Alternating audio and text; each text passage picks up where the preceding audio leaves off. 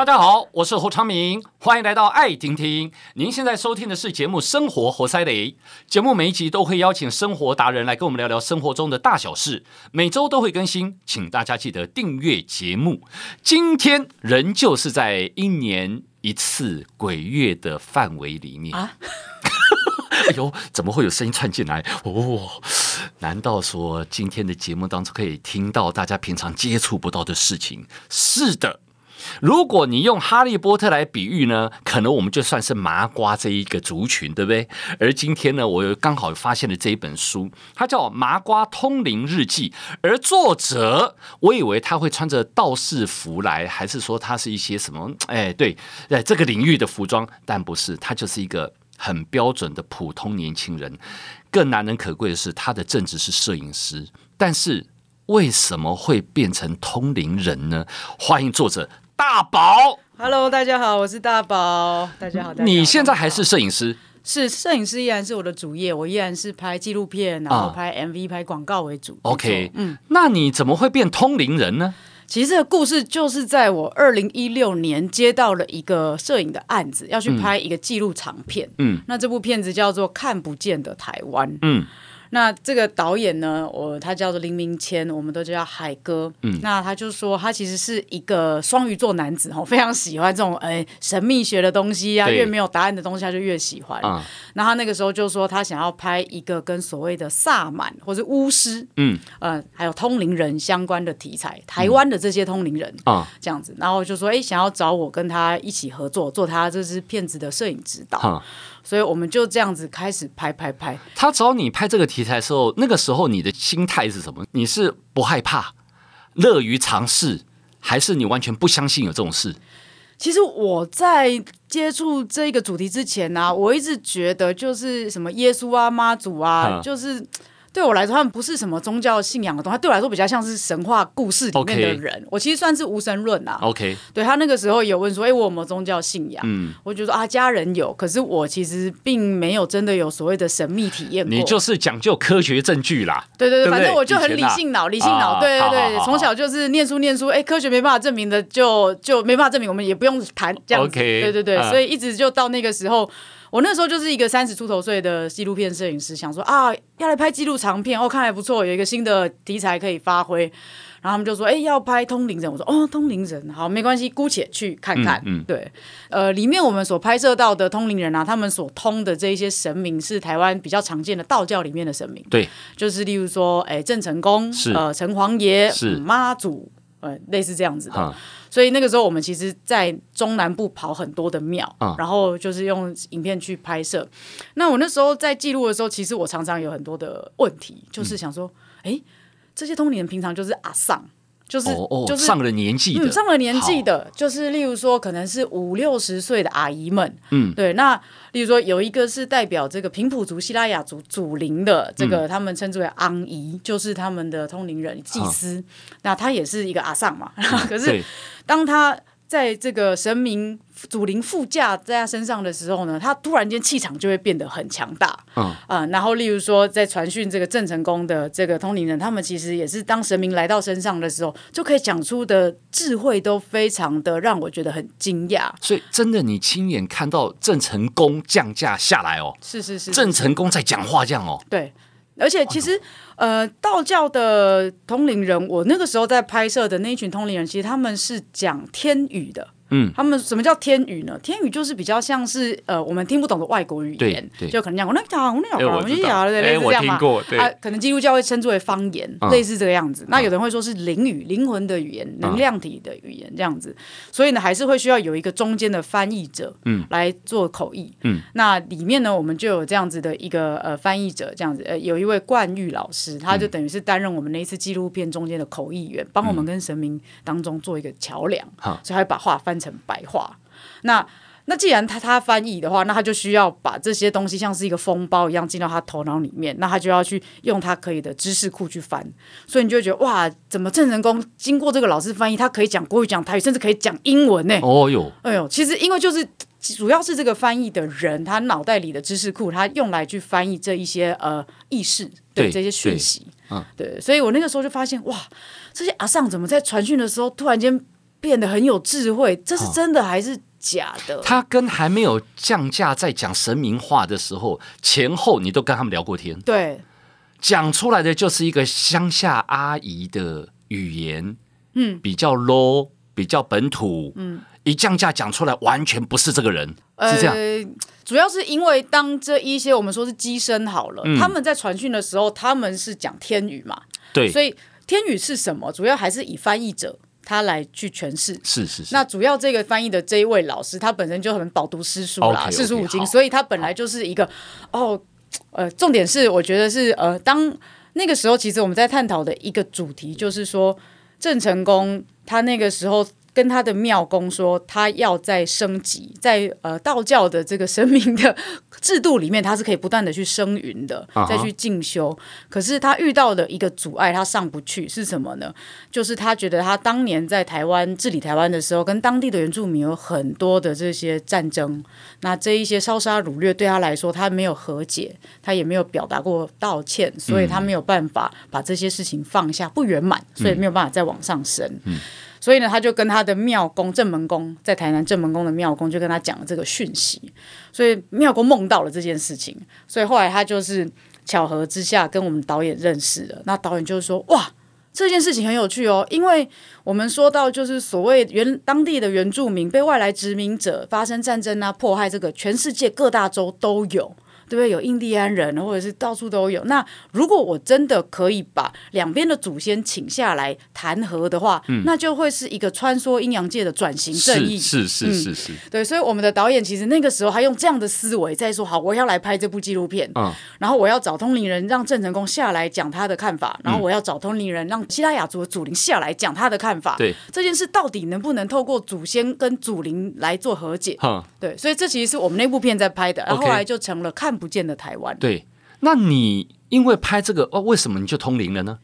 啊，因为拍完了那部片以后，我其实开始呃，可以去证实，或者说我愿意相信通灵是真的存在了。嗯。在拍之前，其实我会不相信，因为我没有经亲身经历过。嗯、那通灵感觉只是像是玫瑰之夜，或者是一些、哦、就是故事而已，对，对对，可能就是对鬼月或者是晚上的深夜节目，就是鬼故事。可是我没有真的亲身见证过一个所谓的传讯人或是通灵人在面前在传讯的时候是什么样的感觉。但是经过那两年，一六年到一八年的拍摄以后，我就觉得哇，这件事是真的！天哪，对你来讲开眼界，开眼界。而且因为其实到后来后期，我们剧组跟这一些通灵人就是也变成朋友，对，所以我也会请教这一些通灵老师一些问题。那他们如果透过神明来传递讯息，就觉得哇，这个高度的智慧还有这个爱，哇，天哪，这哇，就是被说服了啦。那时候就被说服，想说哇，这应该不是一般的阿尚可以讲出来的话，对对对哇，这个眼界，对，所以那两年我就觉得哇，打开眼界，然后打开我的理性脑，我想说哇，好，所以看来有一个看不见的世界真的存在，那我想要进去探险。所以呢，拍完了这部片，二零一八年的时候，我们导演就问我说：“哎，大宝，我想要再拍第二部，你有没有想拍？”呵嗯，我就说：“哎，可以吗？可是我都当摄影师，你是要找我当摄影师吗？”他说：“没有没有，大宝，我要找你当导演。”哦呦，然后我想说：“哎呦，可以吗？”我内心有超级多，不可能吧？哎，不会吧？我不行吧？哎，对对对对，对，但是不知道为什么，我就听到我的嘴巴说出：“好啊，没问题。” 脑袋还在犹豫，哎、欸，你很不同步啊、哦！对，身体倒是很诚实，而且很很笃定哦。然后讲完了以后，然后导演就很开心说：“哦，太棒了！那这次 你就做导演，我就做你制作人这样子。”然后，那我跟你说，我们接下来要拍的主题呢，其实是。呃，两个我们说是通灵姐妹，对，两新角色，全新的角色。然后他们不是接东方，不是接道教的神明，都不是，他们接的其实是无宗教信仰、更不同次元的高龄。我想说，我、嗯，天哪，完了，我这个讯息已经太多了，我完全听不懂他在讲什么了。他就说啊，总之那个下个礼拜开会，你直接来现场，你就会知道了。嗯。所以就从那一次开始，然后我就糊里糊涂挂了电话，想说，哎，我怎么会接了好像一个哎很很重要的事情，我可以吗？对，uh. 但是我就硬着头皮想说，反正做中学吧，我就去看看。对。所以后来我就这样子，然后再去拍摄了新的通灵人。那这个通灵人，呃，我后来那时候认识的主要的角色叫做阿莎。那他所接的就不是什么神明了，接的是他自身的，他说是精神导师或者他的指导灵。嗯。然后那个时候想说，哇，这是个全新的世界，指导灵，指导灵这是什么？以前只有道教的神明，然后大家会觉得鸡童是天选之人啊，接天命要来传递讯息的，办事情的。可是指导灵是什么？然后呢，这个时候阿霞就跟我说：“哎，指导灵其实每一个人都有哦，大宝。”我就说：“啊、嗯，真的吗？”他就说：“现在你的指导灵就在你身边。”我说：“哈，什么？”啊、他说：“现在有三个讯息要给你。”我说：“哈，什么？”对，对，我很像去那边被面试，然后他还跟我传讯说，我的指导灵有给我一些什么样的讯息，什么从我几岁就开始协助我，然后我这辈子、嗯、呃要突破的课题是什么，类似这样子，就稀里糊涂讲了很多。然后就开始觉得哇，这是一个全新的宇宙大爆炸了。他他他讲出来的东西都是真的吗？就是也许有些过去发生的什么什么，你听起来那不是编撰的。哎，应该是说他其实不太有在讲过去发生什么事，哦，但是他会说，其实我这辈子遇到的课题。是关于呃表达还有做自己，嗯，就是如果我想要很如实的做我自己的话，可能很多事情我不能跟我爸妈那么及时的交代，OK，因为我太习惯要先满足爸妈，然后去隐藏自己了，嗯，对，然后他就说，例如说他可以讲到未来说，哎，接下来我要做的事情啊，是需要站在众人面前，嗯，但是呢，到时候会有贵人出现，什么就一个像预言或占卜这样子，okay. 对，所以我只是稀里糊涂听完了一堆，嗯，然后说 OK，我有表达的困难，然后我不太会讲话，可是我之后要站到人家面前去讲话，哦天哪，听起来好可怕，听起来好可怕。我不能如实的做我自己，呃，不可以马上跟我爸妈交代。我说哦好，好，因为我是一个女同志，然后大概在我国中的时候有一个性别的认同的一个转变期，所以那个时候确实我有觉得好几年的时间，我不能够很诚实的跟我爸妈说我的性向、我的认同。嗯、对、嗯，所以那现在哦又要进到看不到的世界，然后又又再一次，然后觉得啊天哪！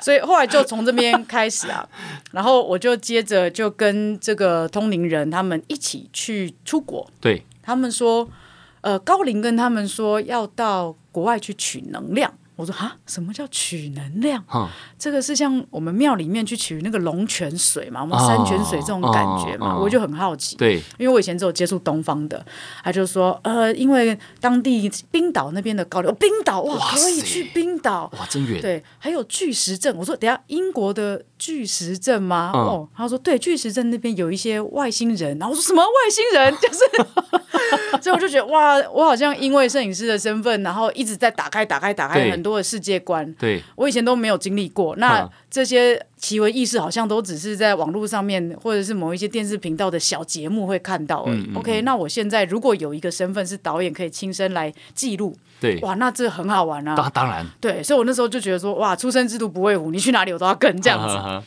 所以我就跟着一起去。那我们第一站就去了大英博物馆。嗯，我们先去英国嘛，目的是呃巨石阵，可是前面有一天休息，所以我们就去了大英博物馆。那我第一次跟通灵人逛博物馆，聪明哥，你可以想象那个是什么情景吗？通灵人逛博物馆，他会一直告诉你旁边有些什么你看不到的，然后一直在跟你介绍这一些吗？哎、欸，差不多，差不多。对呀、啊，因为他很有历史啊。对，我们其实那个时候一进去那个大英博物馆的时候啊，那。阿莎呢？这通灵人他就说：“等一下，等一下，埃及那边有人在叫我。”我说：“哈什么？”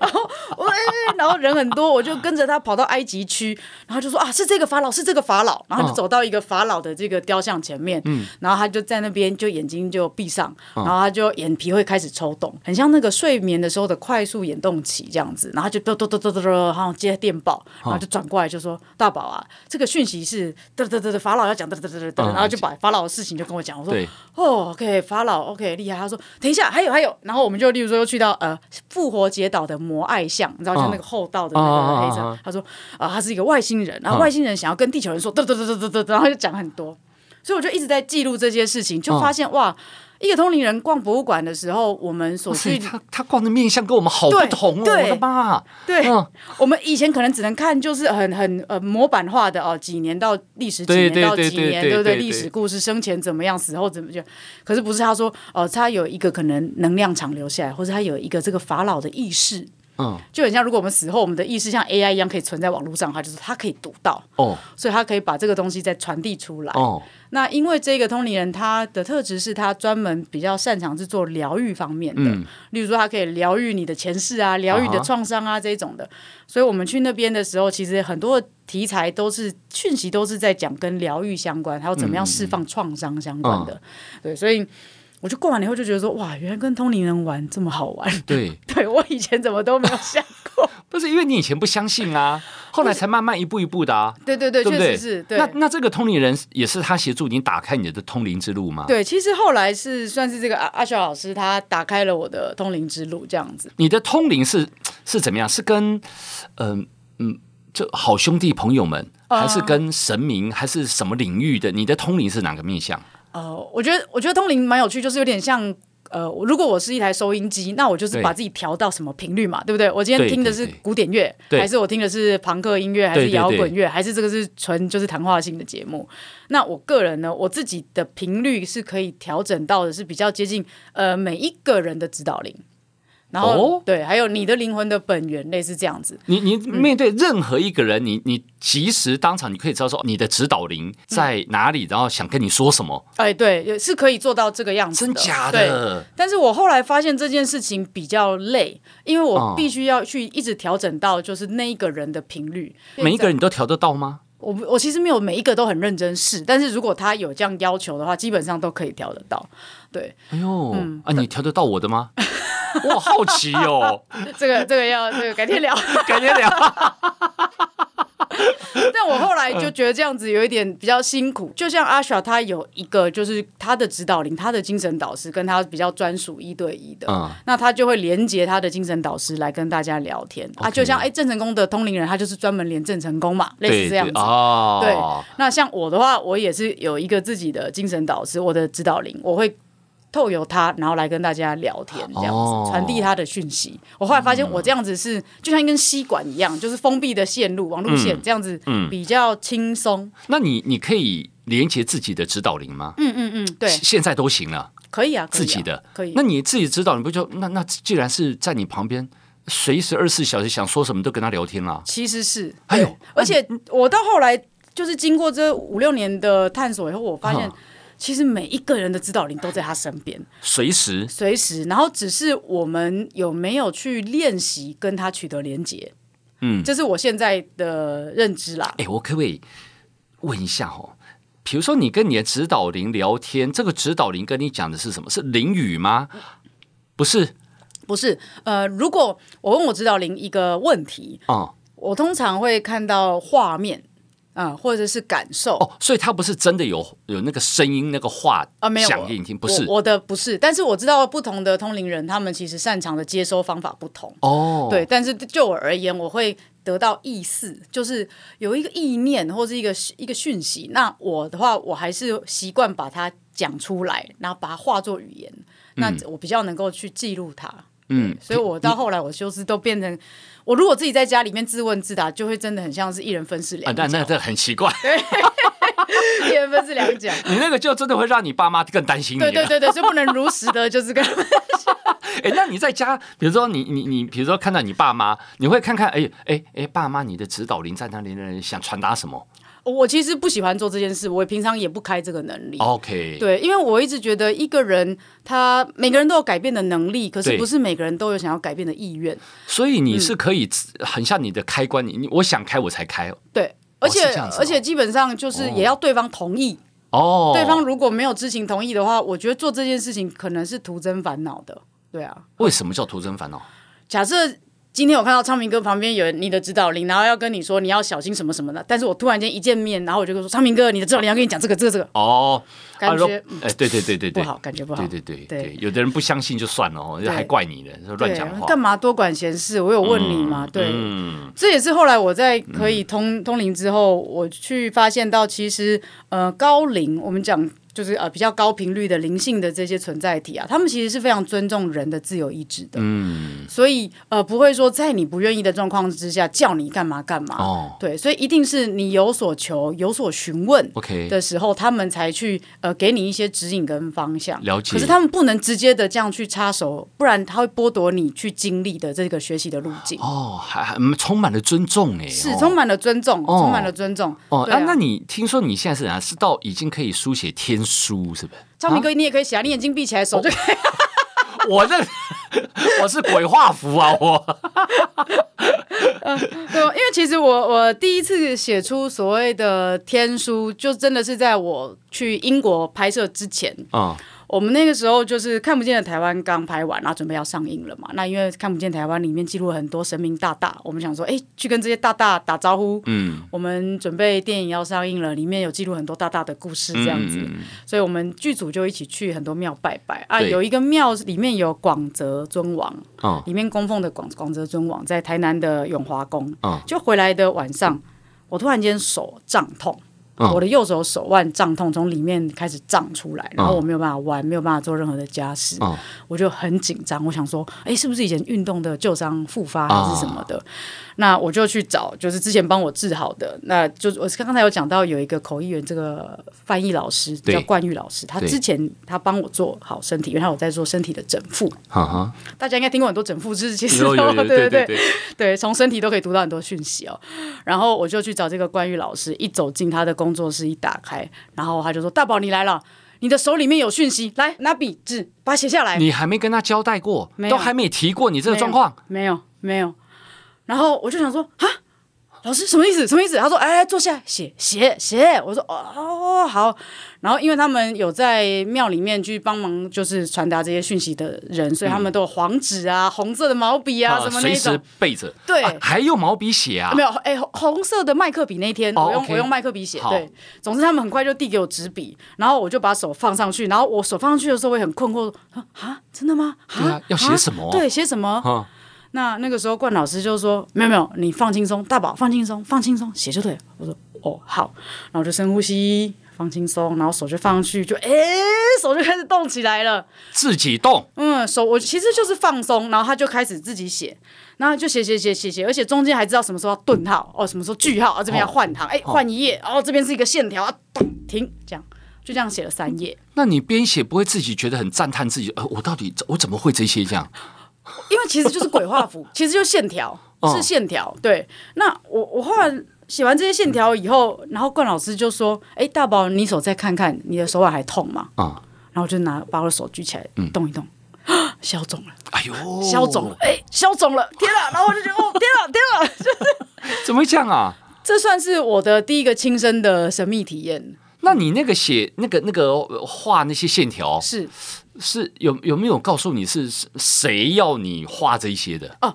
所以呢，就在我写完，然后手也确定消肿了之后，那冠老师他就开始拿一支黑笔啊，就在这些红色的线条旁边就写到，嗯、因为昨天我说去了广泽尊王的庙嘛，对那就是说我广泽尊王是也。昨天呢，在庙里面看到大宝头顶上散发着大师的光芒，然后我现在呢有一个这个通灵少女系列片，想要赐给他来拍成一个这样子的系列片，然后来弘扬人性跟神性的美，这样子。就是那个神明他要传达给你的话，对，他说他赐给我一个剧本，一个系列片，然后希望我来拍，然后他觉得我很有才华，他想要支持我这样子。然后呢，后来这个片子呢？后来这个片子，我后来我就跑去英国拍嘛，然后又去。冰岛拍嘛，对，我那个时候一直以为我要拍的所谓的通灵少女是另外一位老师，可是后来想想不对，人家也四五十岁了，人家叫少少女吗？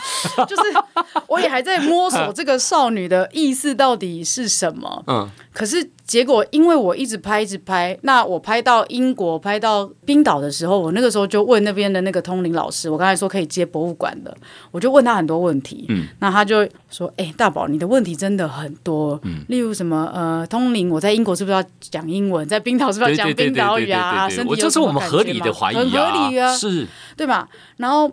所以这个时候，那个阿雪老师就跟我说：“哎，大宝啊，楼上的说你直接试一试好不好？嗯、你自己来体验吧。”我说：“他、啊、什么意思？叫做我自己来体验？”他说：“嗯、来来来，没关系，我带你。嗯” 所以后来他真的就带领我，然后呃开设他所谓的一个能量的结界或者一个能量场，保护性的，嗯，让我进到那个里面，然后去呃体验什么叫做能量附体。呃，总之我就是在第一次的体验之下，体验到例如说那种嗯。呃内在有委屈的阿飘，可是跟我有很深的连接，所以当他来到我身上的时候，突然间就大哭。可是我看到我自己在哭，可是我不懂我为什么哭。OK，那接着在引导之下，才渐渐的讲出他的故事。然后中间还有我的指导灵也第一次来到我的身上取得连接，我突然间心情就变超级好，然后会笑，然后跟大家聊天。哦，嗯，对，所以在那一次的所谓的能量附体这种的体验之下，我才知道说，哦，原来什么叫做附身。嗯嗯，嗯，好，那个有缘的阿飘，他要表达的东西，呃，这是借由你的嘴巴讲出来。就我的嘴巴，而且他的情绪会全部的在我的身上，所以我会哭。然后你你是很自然的，也没有去控制的，对，也不是刻意表达这个的，不是，不是，不是，是情绪来了，然后画出来。可是我不懂为什么我会做这些事情，有好像有一个我在后面看着这一切发生。然后，然后那个、嗯、那当下你自己的你是清醒的，清醒的，有点像是如果我把身体比喻成一台车啊，哦、我就很像我先。坐到副驾，看谁开这台车，嗯、要开去哪？OK，我的身体被他这样子驾驶跟使用，哎呦，对这种感觉，但是我是完全清醒的，哦，对，所以就是我就是放轻松，让这个情绪自己来，然后让嘴边的话可以讲出来，嗯、然后才发现到说，哦，原来是一个哦，例如说阿飘，类似这样、哎，好酷哦。那你那个时候你讲出这个阿飘的想要表达的内容，他是声音传达给你，你去讲还是？你根本没有传达，你就就是他的角色自己讲。我那时候第一次可以接的时候，其实是用写的，我还讲不出话，我我没有讲话的能力，还没有到那么顺畅。所以那时候我坐在地上，一直哭，一直哭，一直哭。然后旁边这个通灵的老师继续引导说：“现在是哪一位？你是谁？”这样子对。然后我就坐着，然后我就说我还是要用纸笔写，就拿了笔，然后我就一直写，然后我就写出大家都觉得我疯了，嗯，你们才疯了。我明明很爱你们，为什么你们要这样对我？然后写完又继续哭，哦、然后我就想说：哦天哪，这是哪一位？这是哪一位？哇，都用写的这个对话会很久哎。对啊，这整个过程就很 很神奇。总之，所以后来想说，哎，通灵少女，结果拍着拍着。不小心就变成好像我是那一个被记录的人了，嗯，因为我一直带着机器去拍他们。可是当事情发生在我身上的时候，我想说，我身为纪录片导演，哎，发生事情就先记录再说。对对。结果发现后来都是我被记录，都是我的事情在发生这样子。嗯所以后来反而是我就把我被记录的这件事情变成了八集的纪录片，就叫直接叫做《麻瓜通灵日记》，放在 YouTube 上面。OK，对，所以呃，我去年五月的时候就上架这八集的纪录片。所以你现在已经不用到只用写的了，对，现在可以用讲的了。对对对对对对对。可是我后来发现，确实每一个通灵人的呃管道不太一样。就例如说，我比较擅长接到呃。呃，个人心性成长的哪边呃情绪卡住的，嗯，异信念的卡卡住。那那你现在会不会随时突然旁边窜出一个说，哎，我我想要传达什么？啊，你说像阿飘来求助这种吗？哦，我其实没有开放这件事情。哦哦，你还可以不开放？可以可以可以。其实就他们那他们来找你，你知道吗？我不会有感觉，除非他们真的很很严重的需要透过，因为我没有这个意愿，他们来找我，我也没有办法。这不是我的专长哦，你会叫他们滚？没有没有没有没有没有，我不要。就像如果我们知道 Seven Eleven 没有卖车，我们会去那边买车嘛？啊，对，对不对？对对哦，所以就是哦，这个这边没有卖这个东西，对，所以我我算是蛮注重自己的品质，我知道我要什么，我想要传递什么，那我要协助大家传递的这个讯息是哪一个方向的？其实我有选择。所以你这个每次传递完之后，的确你会精神体力耗弱吗？消耗？嗯，会累，会累，确实是会累的，对。哦，但是就也要看那一次传递的是什么样的能量体，容对。例如说，假设是一个呃已经往生的灵，然后到我身上，嗯、那可能就一直哭嘛。那我当然结束后就、嗯、当然累，哦、累，当然累啊，就啊，我懂了，就好像我们在看一个。呃，这个哭片好了，是是是是，哇，从头哭到尾，那个是真的看完很累，对。啊，大概这意思。对，但是如果今天来的是呃，例如说唱片歌指导灵，然后是很很很严肃庄严的，哦、对，然后可是他又很幽默的，哎，哦、那我让他的能量到我身上，讲完以后，我就觉得，哎，我整个人也变得很开心。哦，对啊，所以其实我就是把我自己这个管道清空，那我就看、嗯、呃是什么就是什么这样子。那你接下来呢？你有没有想过，你这个通灵体质打开了，那以后你想要哦专职吗？还是嗯、呃，我不我不去限制我会不会专职，但是确实从去年我把这八集的纪录片放到网络上之后，有很多的回响。嗯，然后那个时候其实我也在跟我们的团队就是在讨论说。这个片子就这样子结束就结束了吗？还是说我其实可以作为一个这样子的通灵人，然后带着大家一起去探索更多灵性世界的东西。嗯，所以我现在后来就在经营，就是我的 YT 频道，嗯，我 YouTube 频道其实就一直在介绍很多种不同的呃灵性的老师、灵性工作者，以及还有一些通灵出来的讯息，就是分享给大家。嗯，对，因为我希望我可以做成一个像是呃身心灵的玄物店这种感觉。嗯，我觉得把我呃欣赏的这些身心灵的工作者可以介绍进来，就有这个频道，而不是只是一家之。哎，你这个已经不是传统的这种，好、哦，这个就是比较传统。他可能说啊，那你这个天命，你就是要去庙里，你就是要当什么什么哦。那你这个就是把 YT 频道当成一间网络上的公庙，哎、这个概念嘛？哎，玄武殿，玄武殿，玄武殿，对对对。然后大家，我就记得这个地方，其实看到的人更多。是是是是是，没错。对啊，蛮好的啊。嗯，所以我现在其实就是在经营这个，因为我其实现在相信的是。呃，所谓这种灵性的感知力是每一个人都有的，只是我们从小没有去训练，跟没有去相信这件事情，嗯、所以我们就会觉得不存在。嗯，哎，可是那为什么会有这么多人有神秘体验呢？不管是 R P 还是神明，对，就是有嘛。哦，所以会不会这个灵性的感知力就很像我们的腹肌？因为我们如果太胖了，就会看不到六块肌。呵呵，可是如果我们常常锻炼，哦，六块肌就会越来越明显。是是是，嗯、哇，你这个跟六年前的你就判若两人啊！真的，以前就科学证据的，现在。就帮忙推广，对不对？因为你自己经历的太精彩了，很丰富。嗯，我们这个以前是个麻瓜，现在是个通灵者。那你的《麻瓜通灵日记》这这本书呢，其实可以看到更多的东西，是对不对？你就是当导游一样啦，是是是，带领大家进入这个世界，以及有很多我内在的挣扎，就是我为什么要相信这件事？嗯、为什么我会让？通灵的这种事情发生在我身上，嗯、我要怎么负责？如果我为人家解读一个讯息，说哦，他的家里怎么样，他的祖先怎么样，他的人生怎么样，我凭什么去讲这些？嗯，作为一个指导的人或是下建议的人，我其实会觉得这些建议都无凭无据，我没有办法用科学去证明我给你的讯息是绝对对的。那我凭什么讲？嗯、我所以其实有很多内在的挣扎，就是作为一个通灵管道。现在挣扎解开了没有？现在持续挣扎，只是越来越越来越少。觉得、欸、你们通灵者，我很无知的问题，你们需要饱读诗书吗？就是说，他他有些讯息传递间的，你要去讲，你你需要去辨别吗？我的意思是。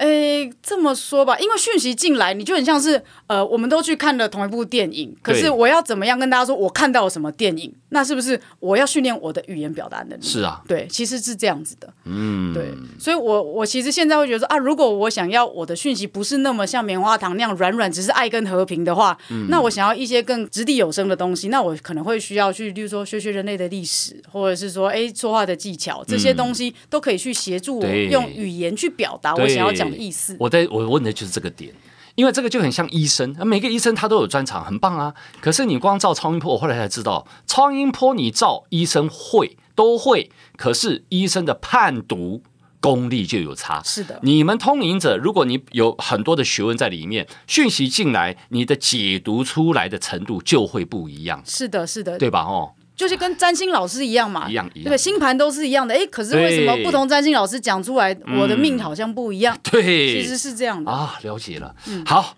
那这个大家一起进入这个通灵的世界看看，不用排斥，因为如果你是一个也是科学科学证据主义者，你就试着当故事先看一看也不错，对不对？